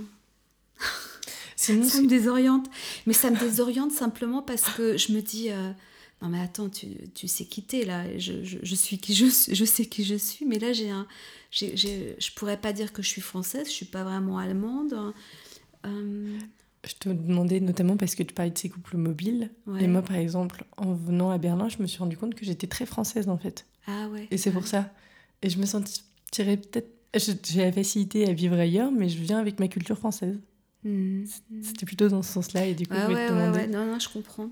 J'essaie en fait, quand je suis euh, en France, je me rends compte que je ne suis plus française. Hein. J'ai un sentiment de décalage. Je suis comme un petit peu, je suis reliée par la langue, mais je suis plus, je suis partie. Euh, quand je suis en Hongrie, il y a une partie de moi qui, qui aime être là, mais je sais il y a plein de choses. Enfin, oui, voilà, je, me, sens, euh, je me sens aussi étrangère là-bas. Bah, peut-être que je suis berlinoise en fait. Hein. Peut-être ça, ouais. Mhm. Et parce que tu disais que tu étais venue à la base pour un an. Ouais. Comment ça s'est. est-ce qu'il y a un moment où tu t'es dit en fait c'est bon, je reste? Ou est-ce qu'il y a juste eu un cumul d'années où tu t'es dit, donc ça fait déjà 15 ans maintenant? Euh, je pense que c'était euh, à, l'arrivée de notre premier enfant qu'il y a eu un truc comme ça aussi d'évidence à être dans la vie. Tu sais, au moment où tu fais, euh, tu t'inscris, t'inscris ton enfant au jardin d'enfants, tu as ton premier boulot. mon mari à l'époque faisait, des, études de pantomime. Enfin, il y avait un truc, on était, on faisait notre vie là en fait, et on a, on est, il y avait une évidence à rester. Puis après, la question ne s'est plus posée encore peut rarement aussi au début des années, euh, des années 2000. Hein. L'idée de peut-être passer quelque temps en Hongrie, mais en fait non, c'était euh, non, il y avait une évidence à rester là en fait. Mais je crois que c'était aussi très lié euh, à, l'arrivée des enfants. Ouais. Ça marche. Alors du coup, ça fait que tu es, es resté sur ces, les 30 ans à Berlin. Tu disais que tu avais été pendant 21 ans, je crois, à peu près. Ouais. Interprète en, en freelance euh, Ouais, en fait, c'est en calculant. Euh, ouais, t'as raison, c'était. Je sais pas, j'ai passé l'examen, c'était au début des années 2000, ouais, donc ouais, à peu près 20 ans. Mm. Et tu as construit ton statut du coup en Allemagne? Mon statut de, de freelance, Ouais, j'avais déjà travaillé en France aussi, j'ai été euh, prof d'allemand euh, en collège et lycée. Ok. Ouais. et du coup, tu tu as développé ce, statut-là, ensuite tu es resté. Est-ce que tu. Parce que tu disais que tu avais travaillé seul au début. Comment tu t'es organisé pour trouver tes premiers contacts, tes premiers clients? Ouais, ça c'est euh, c'est euh, le gros truc en fait. Hein, chaque fois que tu te que tu, tu, tu, décides de faire un métier, en fait, en en l'occurrence en freelance avec euh, le boulot de d'interprétariat. C'est là que j'ai fait mes premières expériences aussi de ce que c'était que de, s'établir, de chercher des contacts. Hein. Et j'ai. Euh, je trouve que c'est pas facile. Hein. Euh, j'ai, euh, entre autres, pour avoir des contacts, j'ai pris des cours aussi d'interprétariat simultané à la fac. J'ai rencontré beaucoup de gens et par ces gens-là, j'ai eu mes premiers boulots d'interprétariat au théâtre, au Maxime Gorky Théâtre. J'ai rencontré des gens pour qui j'ai fait du sous-titrage de films. Hein. Euh, et c'est au fur et à mesure que j'ai créé comme ça des réseaux euh, et que j'ai su aussi que c'était possible. Hein. Et c'est une, expérience aussi sur laquelle j'ai pu... Euh, sur laquelle j'ai pu, dans laquelle j'ai pu puiser aussi lorsque je me suis mise aussi à mon compte avec les, visites, les visites guidées pendant un certain temps et que j'ai réactiver aussi dans mon travail de thérapeute. Hein. Mais là, je me suis, euh, j'ai investi aussi euh, financièrement dans des coachs, hein. euh, ce qui était une bonne chose parce que j'ai, parce que j'ai, fait ça de manière assez ciblée en fait. Hein. Et j'ai en l'espace vraiment, en l'espace d'un an et demi, j'ai un cabinet qui est rempli maintenant. Et ça, c'est. parfois, il faut aller chercher de l'aide aussi un peu pour savoir comment faire les choses. Ouais. Après, c'est les contacts, et puis après, c'est le travail. Après, c'est aussi euh, ben, les recommandations. Tu vois, enfin, il faut se prendre le temps aussi. hein. C'est. euh, euh, c'est un petit, petit boulot de fourmi quelque part, quoi. Mais je trouve que dans chaque, chaque truc qu'on fait, je- vois ça chez les artistes aussi, par exemple. J'ai rencontré tellement d'artistes qui étaient bons, en fait, qui étaient. mais ils ils consacraient pas ces 30% de boulot dans leur, dans leur marketing. hein. Et c'est nécessaire pour te faire connaître. Tu peux être génial dans ce que tu fais, mais si tu, t- si tu te fais pas connaître, hein, tu, euh, tu risques de, de, de rester en fait dans ton truc, mais tu fais pas, t'es pas, tu fais pas ton boulot. hein.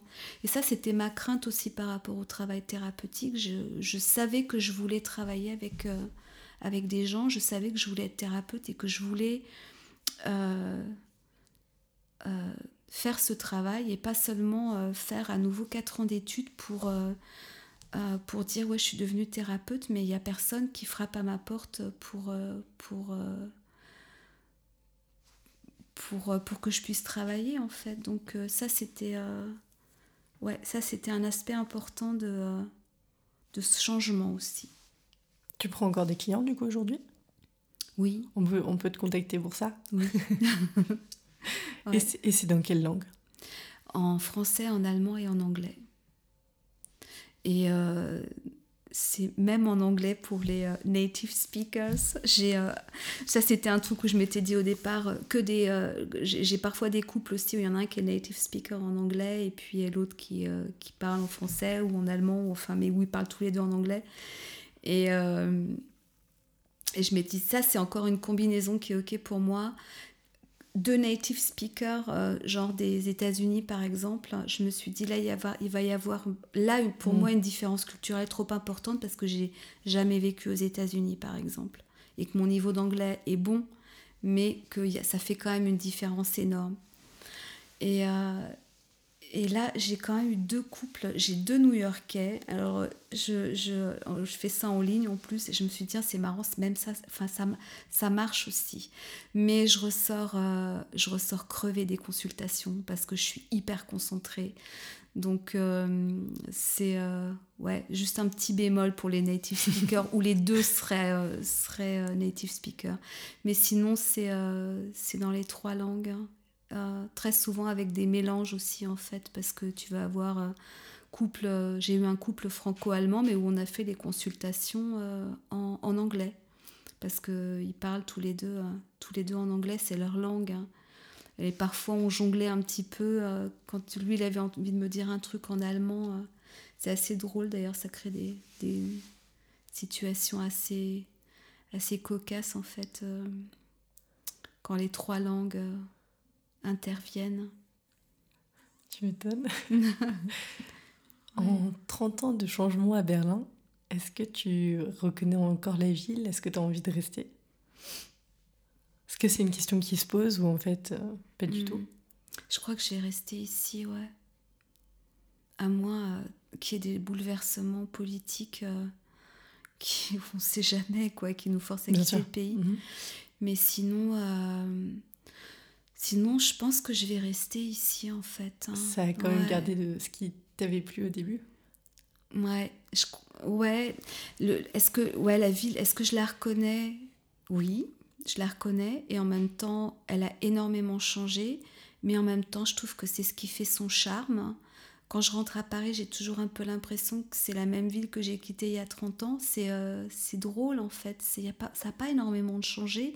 Mais c'est aussi lié au fait que Berlin était une ville à moitié détruite et que ça a été reconstruit. Il faut, savoir que 30% des constructions qu'on a aujourd'hui à Berlin ont été reconstruites ces, euh, ces 30 dernières années. C'est énorme.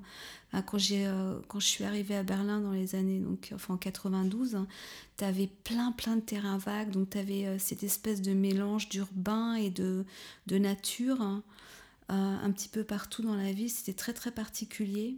Puis beaucoup d'endroits aussi qui avaient été détruits.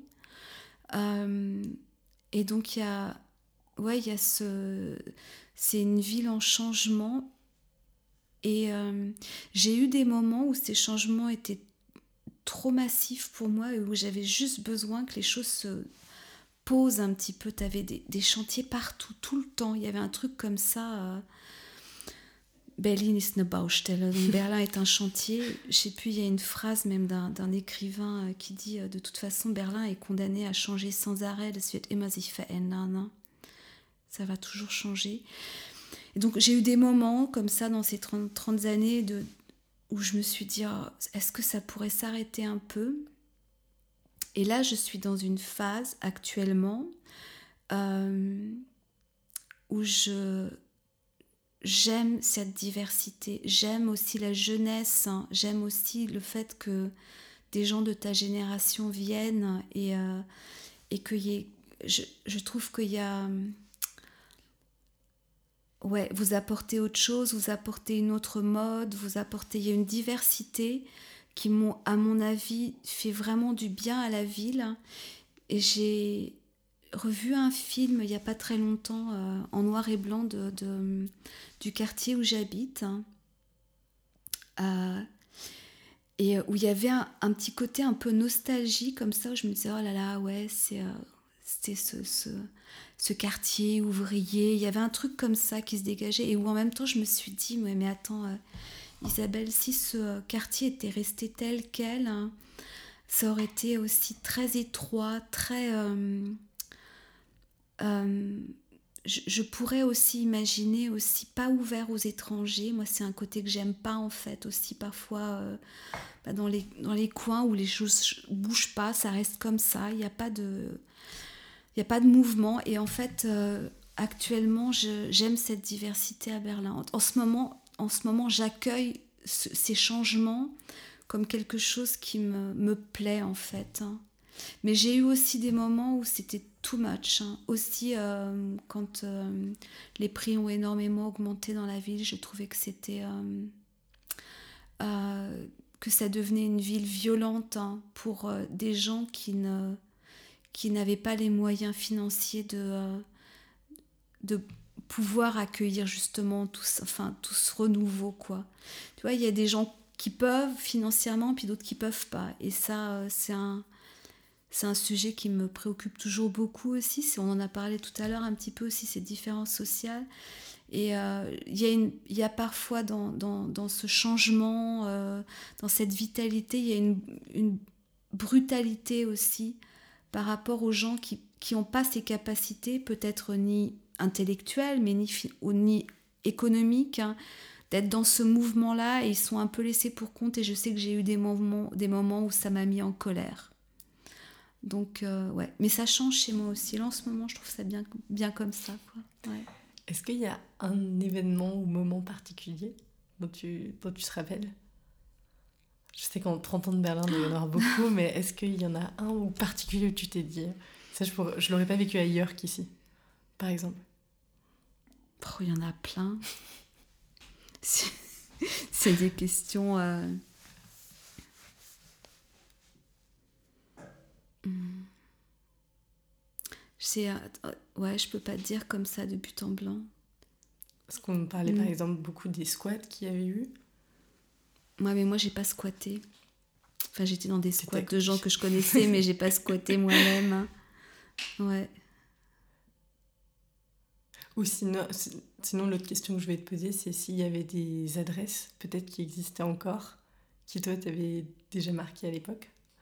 Des adresses? Euh, mais en fait, la question, je, je, réfléchissais en fait, mais euh, je crois qu'en fait, euh, les, naissances de mes enfants, ça a été des moments où je me dis que j'ai pu les vivre comme ça ici à Berlin. Je pense que j'aurais été, ça aurait été autrement cadré en France. J'ai eu mes trois enfants, euh, l'un je l'ai eu à l'hôpital, expérience aussi euh, qui s'était pas voulu, enfin je voulais l'avoir en maison, comment ça s'appelle en français? Geburtshaus, maison d'accouchement, je sais pas mhm. si ça s'appelle comme ça. Et euh, donc je l'ai eu à l'hôpital parce qu'il est, venu un peu trop tôt qu'il y a eu des petites complications, pas très graves, mais malgré tout. Et puis euh, j'ai eu mon deuxième fils euh, bah, en maison d'accouchement et j'ai eu ma fille à la maison. Et je pense que ces expériences-là, je les aurais pas, de, vivre mes, grossesses et mes accouchements et la période qui ont suivi après. J'ai pu les vivre aussi comme ça parce que c'était à Berlin. Et que ça, c'est euh, ouais, c'est moi aussi, en fait, hein, dans mon histoire. Hein. Euh, ouais. On avait parlé avec Ludivine aussi, qui elle avait fait un accouchement dans l'eau à Berlin. Mhm. Et qui disait qu'il y avait aussi cette structure qui permettait de faire ce, ce genre de processus. les processus d'accouchement. Pas vraiment le bon mot, mais euh, de pouvoir le vivre, en tout cas, choisi et accompagné de cette manière-là. Mhm, mhm, je pense que euh, le, ce qui m'a. Et c'est peut-être. Je peux répondre à ta question peut-être plutôt comme ça. Je pense que euh, à Berlin, j'ai vécu un autre rapport à la ville, à la nature, hein, et aussi au corps, à la manière de s'habiller. C'est-à-dire que, enfin, tu connais la vie à Berlin, tu vois, on est ici dans une fabrique, enfin, le, le fait de faire du vélo, le fait d'adapter de, aussi ton, ta manière de t'habiller au fait que tu fais du vélo tous les jours, euh, le fait que dans les parcs, on peut s'asseoir euh, sur l'herbe, euh, ce qui n'est pas possible à Paris, tu vois, enfin, je sais pas si c'est possible maintenant, mais en tout cas, moi, le Paris que je connaissais, il y avait les petits grillages, tu sais, les petites barrières pour pas dépasser, pour pas aller sur le gazon.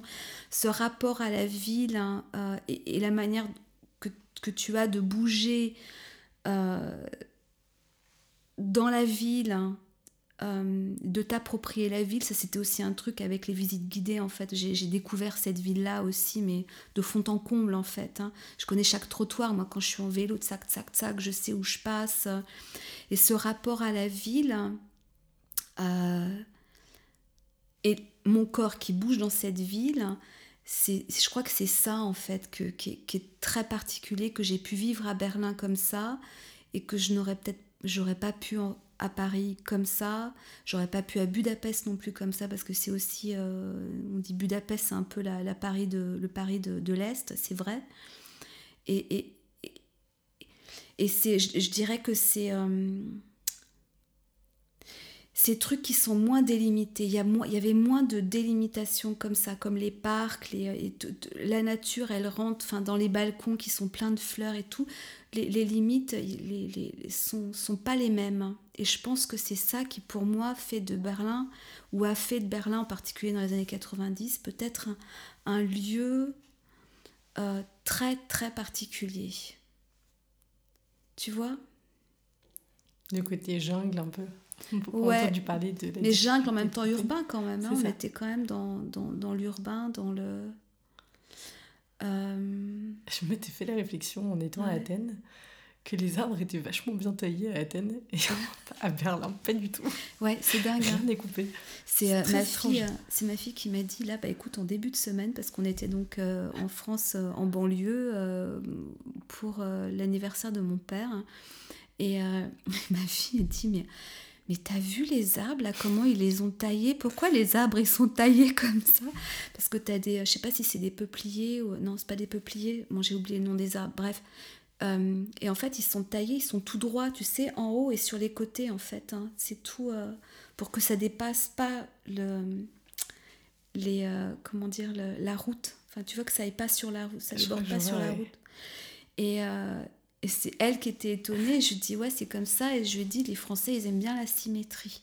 Il y a une philosophe qui avait parlé de ça, qui avait parlé de la symétrie, de l'amour de la symétrie chez les Français. Et si tu vois le château Bellevue, euh, c'est euh, le Friedrich II, donc Frédéric le deuxième qui avait... Euh, Frédéric le Grand, dit en français, qui avait fait construire ça pour son frère. Et il avait fait ça d'après le modèle français. Et c'est très symétrique, en fait. Tout est symétrique. Il y a une, une, euh, un amour de la symétrie en France. C'est beaucoup plus structuré la France. Même tout ce qui est repas, euh, les repas du midi, tu es à la plage, euh, tout le monde part à midi et puis revient à 1h30. Les gens partent pour la pause déjeuner. Ils font pas ça les Allemands, ils mangent quand... Enfin, il y, a un truc, c'est beaucoup plus désordonné. En même temps, c'est sympa en France, il y a un truc autour des repas qui quand même c'est le moment 100 fois mieux que c'est les petits moments français quoi parce que là euh, les repas avec le sandwich devant l'ordinateur euh, au travail, c'est en Allemagne, c'est les catastrophes. Quoi. J'ai travaillé euh, quatre ans pour euh, donc cette entreprise là et euh, j'avais essayé d'instaurer une pause midi hein, parce que je trouvais que ce serait sympa qu'on aille manger de temps en temps ensemble dehors ou, se faire enfin s'installer un petit coin déjeuner pour la pause de midi. Et toutes mes collègues, c'était, elles étaient toutes assez jeunes. Ah non non non, après on va être obligé de, de, travailler plus longtemps. Je dis ouais mais on se prend une demi-heure. Hein. Sinon on va se retrouver. On est en train de manger. Imaginez quoi on est en train de manger notre sandwich devant l'ordinateur. C'est horrible. Et euh, j'ai pas réussi à les convaincre. ouais. Ah il y a ça, il y a le rapport à la nature. Moi, je me souviens d'une de mes profs d'allemand qui nous expliquait que c'était un, petit, un petit bout de temps, mais que l'écologie, pour les Français, c'était une idée très romantique. Alors que pour l'allemand, c'est pas du tout romantique, c'est un rapport à la nature qui est très organique mm. et t'en fais partie. Je me souviens que ça m'a marqué parce que elle, qui était une prof d'allemand native, allemande. Mm. Nous, on, rigolait un petit peu et puis elle nous expliquait que c'était vraiment pas les mêmes choses. Il y a même eu une, euh, une exposition, euh, je sais plus où c'était, je crois que c'était au Deutsches Museum, sur l'allemand, la, Die Deutschen und der Wald. Donc sur le thème des Allemands autour de la nature. Mais le, romantisme a quand même aussi joué un rôle important dans le rapport des Allemands à la nature au 19e siècle. Mhm. Là, t'as, Friedrich. Ouais, ouais, t'as un truc, euh, as un truc aussi euh, romantique comme ça. Ouais, les, les, les tableaux de euh, Caspar David Friedrich.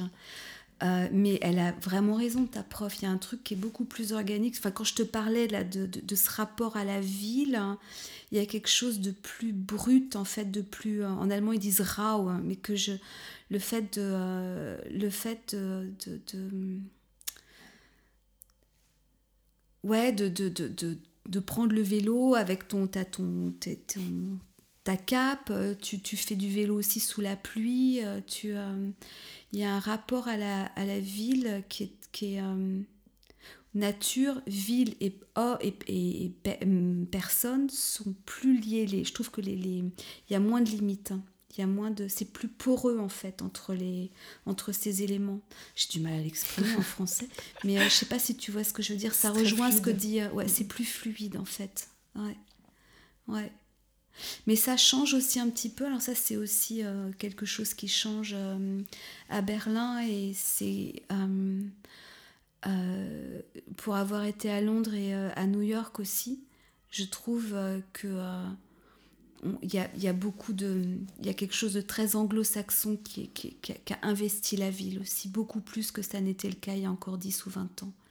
Ne serait-ce que par les, les, fringues que les gens portent euh, euh, les, gens qui vont au travail en, en costard hein. c'est un truc impensable dans les années 90 tu voyais pas une personne avec un costume hein. et ça tu as de plus en plus ça en fait ce style un peu euh, euh, casual, un peu décontracté, euh, un peu londonien, un petit peu new-yorkais, un peu, tu vois, à petite dose comme ça. C'était, c'est, euh, très neuf en fait, ça c'est très, c'est, c'est nouveau. Ouais. Ouais, ouais, ça change. Hmm. Ça marche. Est-ce que tu aurais quand même une adresse peut-être à nous recommander? Un endroit que tu aimes bien? Hmm. Ouais. Alors, je sais ça fait un bouton que j'ai pas été en fait, mais euh, j'aime beaucoup le, euh, le Ballhaus. Ah, ça, je connais. Tu connais Tu aurais voulu un autre, un non, autre non, non. Ça te va, ça Non, parce que c'est un bon exemple. Parce un bon, il n'a pas dû changer, non Depuis bah, Il n'a pas, il a pas changé, puis il n'a pas changé depuis 100 ans. Alors, d'après ce que je sais, il a été récupéré par euh, des nouveaux propriétaires, là, il y a deux ans, je crois. Et, euh, je, et moi, ça fait aussi un bouton que j'ai pas été, mais c'est un endroit que j'aime beaucoup parce que c'est vraiment euh, euh, le Berlin des années 20 qui, est, qui, est resté en fait dans, dans, dans l'atmosphère. Et puis il y a des super soirées et puis il y a la salle d'en haut aussi. Je sais pas si tu y as été aussi. J'y étais il y a deux semaines. Ouais. Donc la salle d'en haut y est toujours. Elle y est toujours. Hein. Mais c'est vrai que cette façade qui est un peu cassée avec toute la nature, enfin si mm. ça ressemblait à ça à Berlin, c'est vrai que ça donne un, un bon exemple. Ouais. Et euh, je trouve aussi que tout le, le, quartier aux alentours est vraiment un endroit à découvrir. Hein. Euh, parce que surtout se prendre le temps d'aller dans les arrière-cours. Mm-hmm. Et là, c'est vraiment un endroit où il y en a qui sont magnifiques. dont celle aussi, mais j'en ai oublié, j'ai oublié le nom, qui, qui part de la Oranienburger Straße. Si tu veux, tu passes hein, la synagogue et ensuite, tu marches encore à peu près 30 mètres. Et là, tu tournes à droite dans la cour. Et cette cour-là, elle est euh, double en fait. Tu passes par la première cour qui a vraiment un flair méditerranéen. Et tu continues euh, par la deuxième cour. Et là, tu vas euh, arriver dans la Auguststrasse, là où il y a donc le Ballhaus. Et ça, c'est vraiment. Enfin, c'est un endroit vraiment agréable. Et cette cour, bizarrement, alors que c'est vraiment un coin hyper touristique, euh, elle est toujours. Moi, à chaque fois que j'y vais, elle est relativement calme. Il y a un petit resto aussi sympa. Euh, c'est dommage que j'ai plus le nom de. J'ai pas le nom je remettrai l'adresse. ouais, je peux te la, je pourrais te la, te l'envoyer en fait. Hein. Je rechercherai sur internet. Ça marche. Ouais. Je suis en train de réfléchir qu'il y a, il y a un cinéma aussi à Miteux et qui est vraiment. Le kino. Sûrement euh, dans son jus aussi. Ouais, le kino central, probablement. Exactement. Ouais, parce que tu as cette, euh, cette petite cour, en fait, qui est restée. Euh, ouais, ça, c'est aussi un endroit. C'est un endroit historique important aussi, avec le. Inge Deutschkron, elle est morte là, il y a, pas, il y a quelques jours. Hein. elle, elle, avait presque 100 ans. c'est le. Oh, j'ai le, j'ai le, le nom qui m'échappe. Hein. Hmm te, est-ce que tu connais le nom de cette cour qui se trouve en fait à droite, qui est vraiment encore euh, exactement comme dans les années 90, donc très alternative avec euh, des graffitis partout, euh, Schwarzenberger Höfe. Voilà. Et tu as un musée, tu as deux musées, le Museum der Stillen Helden, donc le musée des, des héros silencieux. En fait, c'est un petit musée qui est consacré aux Allemands qui ont soutenu euh, et caché des juifs pendant la Deuxième Guerre mondiale. Et juste derrière, euh, tu as euh, le, la Otto Weit Stiftung, en fait, qui est un, c'est un musée qui est consacré à Otto Weit, qui était un homme qui a, qui a eu un atelier pour des aveugles et qui a euh, caché beaucoup de, juifs en fait dans, son, euh, dans cet atelier. C'est un atelier que tu peux visiter aussi encore maintenant et qui a été euh, ouvert au public grâce à l'action de Inge Deutsch-Krohn. Inge Deutsch-Krohn qui était une juive hein, qui a été cachée aussi par, par Otto Weit et qui a réussi à survivre l'Holocauste et qui est parti en Israël, mais qui est retourné en Allemagne et qui a fait en sorte que cet atelier soit transformé en musée. Et Inge Deutsch-Krohn, elle a fait un super travail euh, pédagogique hein, jusqu'au bout, en fait, jusqu'avant sa mort, en particulier pour, euh, pour les jeunes, hein, pour, que, euh, pour que les gens n'oublient pas. Elle a écrit un bouquin aussi. Et euh, c'était une petite dame avec les cheveux, euh, les cheveux roux, euh, très dynamique. Hein. Je l'ai vécu encore il y a quelques années. Et elle vient de décéder, là, il y a, je crois, 3-4 semaines à peu près. donc ça, ça aussi, c'est un, endroit à aller voir, cette petite cour Schwarzenberger Höfe. Puis derrière, tu peux aller boire un café. Et il y a juste encore derrière, tu as le petit cinéma. Ok, il faut que je regarde. Je te le, si tu veux, je, te le, je te remets ça sur, euh, je te ressors tout ça et puis tu pourras le rajouter. Euh. Ça serait tout sur le site internet, de toute façon. Super. Je crois qu'on a, on a fait un tour quand même pas mal. Ouais. on a bien on a parlé plein de choses. Ouais, c'est juste. Hein. Les gens peuvent te contacter, du coup, on disait pour du conseil. du conseil, de Chercher le mot. Thérapie ouais, thérapie de couple. Je, tu peux aussi donner mon, euh, mon, en fait, mon site, euh, mon site ah, internet. Ouais, voilà. Et euh, voilà, ils peuvent me contacter par mail ou par téléphone. Et puis, et puis en général, et, comment dire, le temps d'attente n'est pas très très long. En fait, j'arrive à. Enfin, ça dépend un petit peu de, de l'urgence aussi que je ressens dans le dans le ça dépend ouais. Mais j'essaie de cadrer mais euh, en général ouais le temps d'attente est d'à peu près trois semaines avant d'avoir un rendez-vous. Est-ce que tu cherches des personnes pour d'autres choses? Tu parlais du, de ton cabinet, mais bon, il a l'air rempli, mais tu peut-être pas besoin d'autres coachs. Mais vu que tu parlais de marketing ou de ce genre de choses, est-ce que tu aurais des besoins là-dedans? C'est-à-dire des besoins de... Euh, tu, tu, parlais de marketing notamment. Ouais, du fait de faire de la communication, de présenter. Et je me demandais si avais si des gens étaient intéressés pour une, une conférence, pour un rendez-vous, pour euh, enfin quelque chose qui sortait de la thérapie en tant que telle. Si tu veux, euh, tu veux dire des cadres comme ça, comme celui que tu m'as proposé là maintenant pour parler de mon travail, euh, ouais, volontiers, ouais, ouais. Je j'ouvre un peu plus sur pourquoi te contacter. ouais, c'était c'était on, on, en arrive à la fin là, mais c'était je te, je te donne un retour aussi un petit peu de ce que ça représentait pour moi. Euh, aussi de parler de mon travail en français, je me suis rendu compte, c'est vraiment intéressant de me, de me, rendre compte que c'est, euh, comme ils disent les Allemands, es fühlt sich anders an, c'est, ça se ressent différemment de parler de mon travail en français, de me rendre compte aussi que j'évolue quand même depuis 30 ans en allemand et que c'est quand même quelque part aussi la langue dans laquelle je nage comme un poisson dans l'eau. C'est trop drôle en fait de cette expérience-là. Et puis aussi pour moi cette expérience de parler en français là maintenant avec toi, mais aussi de parler avec toi qui vient de France, hein, jeune berlinoise française ici, euh, et qui, me me ramène aussi à... c'est vraiment comme s'il y avait des, strates de, de, mon histoire qui, qui se couple en fait maintenant, c'est drôle, hein. mais c'était intéressant de faire cette expérience de parler de mon travail, hein, et mais aussi d'autres choses avec toi en français.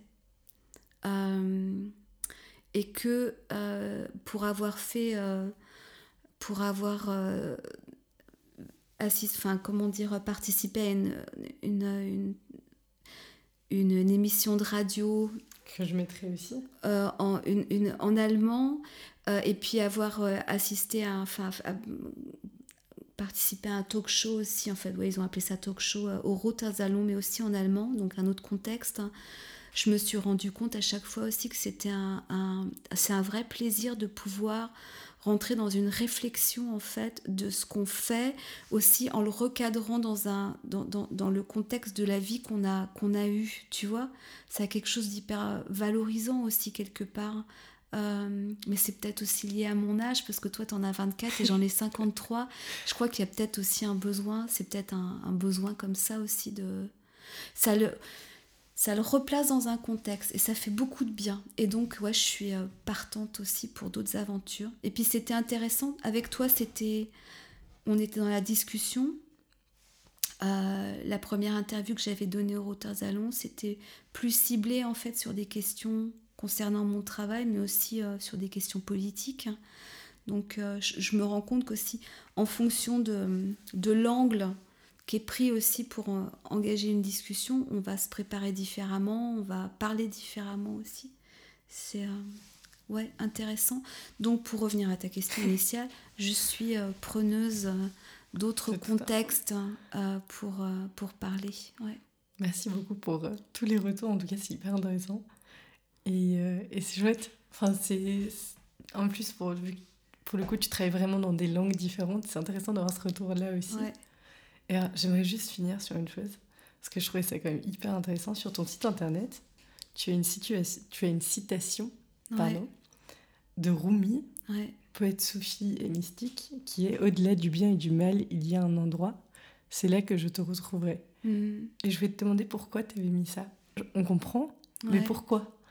Que c'est c'est c'est trop en fait parce que là quand tu l'as quand tu as redit la phrase j'ai eu des frissons partout donc je pense que c'est une phrase qui est très importante pour moi je l'avais déjà lue autre part avant hein. c'est pas enfin c'est euh, elle est elle est connue cette phrase hein. euh, c'est en allemand et c'est jenseits von gut und bösen gibt es einen Ort und dort treffen wir uns hein. là-bas on se retrouvera et euh, euh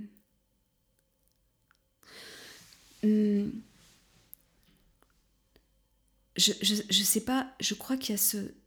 Ce qui me touche beaucoup dans cette phrase, c'est le fait de réussir à sortir de catégories, la catégorie du bien et du mal, hein, euh, pour entrer dans, un, dans une autre rencontre. Hein. Je crois qu'il y a ça en fait qui euh, qui me touche beaucoup dans cette phrase. C'est de sortir de catégorie, ce qui a quelque chose d'extrêmement libérateur. Et je crois que euh, je l'ai utilisé aussi pour le site, euh, parce que je crois que euh, quand les gens viennent consulter, hein, il y a un énorme malaise, et il y a surtout ce malaise d'être pas à sa place, de faire les choses pas bien, d'être dans une culpabilité en fait, et où on retrouve ces trucs de bien et de mal. Hein. Euh, et, je crois que dans mon approche de, mon travail hein, et dans le, ouais, dans, le travail et dans, dans, ma rencontre avec mes clients, il y a un truc qui est fondamental pour moi, c'est euh, euh, de leur donner la possibilité de rentrer dans un autre espace hein, où la honte où ils peuvent mettre là, ils peuvent lâcher ce, sentiment d'être pas à leur place hein, et de pouvoir libérer la parole en fait. Hein. Et je crois que ça c'est un truc euh, qui est vraiment important pour moi et j'essaie, c'est quelque chose que j'essaie euh, autant dans les thérapies individuelles que de couple, mais surtout dans les thérapies de couple parce que il y a souvent ce truc de cette impression de euh, on a on, mais on, est qu'est-ce qu'on merde en fait? Excuse-moi j'utilise ça comme ça mais je mais qu'est-ce qu'on est on, fait les choses tellement mal, hein, alors qu'on est, on part quand même d'une envie d'être un couple, d'être ensemble, d'être bien, et on se dispute, et quand on se dispute, on est tellement horrible hein, quelque part. Et il y a beaucoup de culpabilité, je crois, au départ. Et je crois que pour moi, ce truc de, sortir de là et de dire, de, légitimer aussi hein, quand on, va, quand on arrive à rentrer dans la compréhension de pourquoi on fait ça et de voir que c'est finalement lié à des, blessures qui ne sont qui ont parfois été même infligées par d'autres personnes, c'est euh, terriblement libérateur. Et il y a quelque chose tout à coup qui se détend aussi chez les gens et où les gens ils vont commencer à pouvoir rentrer dans le travail.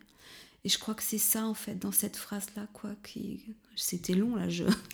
je, je, Mais je crois que c'est cette, cette phrase-là, elle est pour moi ça, en fait. Hein. Ouais. Elle est très très représentative de, de ma manière d'aborder mon travail.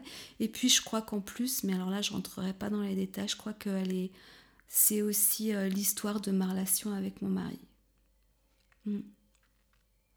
Trop cool. Et eh ben, merci beaucoup. Et euh, merci pour tes, pour tes explications parce que tu lis cette phrase qui est très belle, mais quand tu as toute l'histoire derrière, c'est quand même pas pareil. Donc merci encore autre chose. Euh, ça. Et puis je pense aussi que quelqu'un d'autre euh, te raconterait autre chose par rapport à cette phrase-là. C'est toujours des subjectivités auxquelles on a affaire. Hein. C'est ouais. Super. C'est moi qui te remercie, euh, Gabriel. Merci pour cet espace que tu, euh, que tu offres, hein. euh, pour le temps que tu prends, pour ta passion et ta.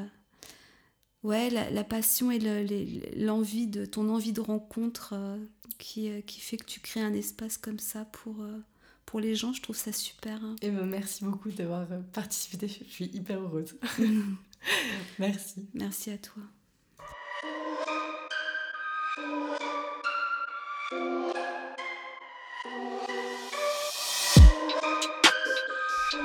Bravo, vous avez écouté cet épisode jusqu'au bout. J'espère que ça vous a plu. Merci pour votre temps et votre curiosité. Vous retrouverez tous les détails liés à l'enregistrement sur le site internet du podcast berlindetoi.com. Souscrivez à la newsletter pour recevoir de temps en temps des actualités du podcast et d'autres réjouissances. Abonnez-vous au compte Instagram du podcast Berlin de Toi et je me tiens à votre disposition si vous souhaitez participer au podcast ou vous faire accompagner. Excellente continuation, à très bientôt.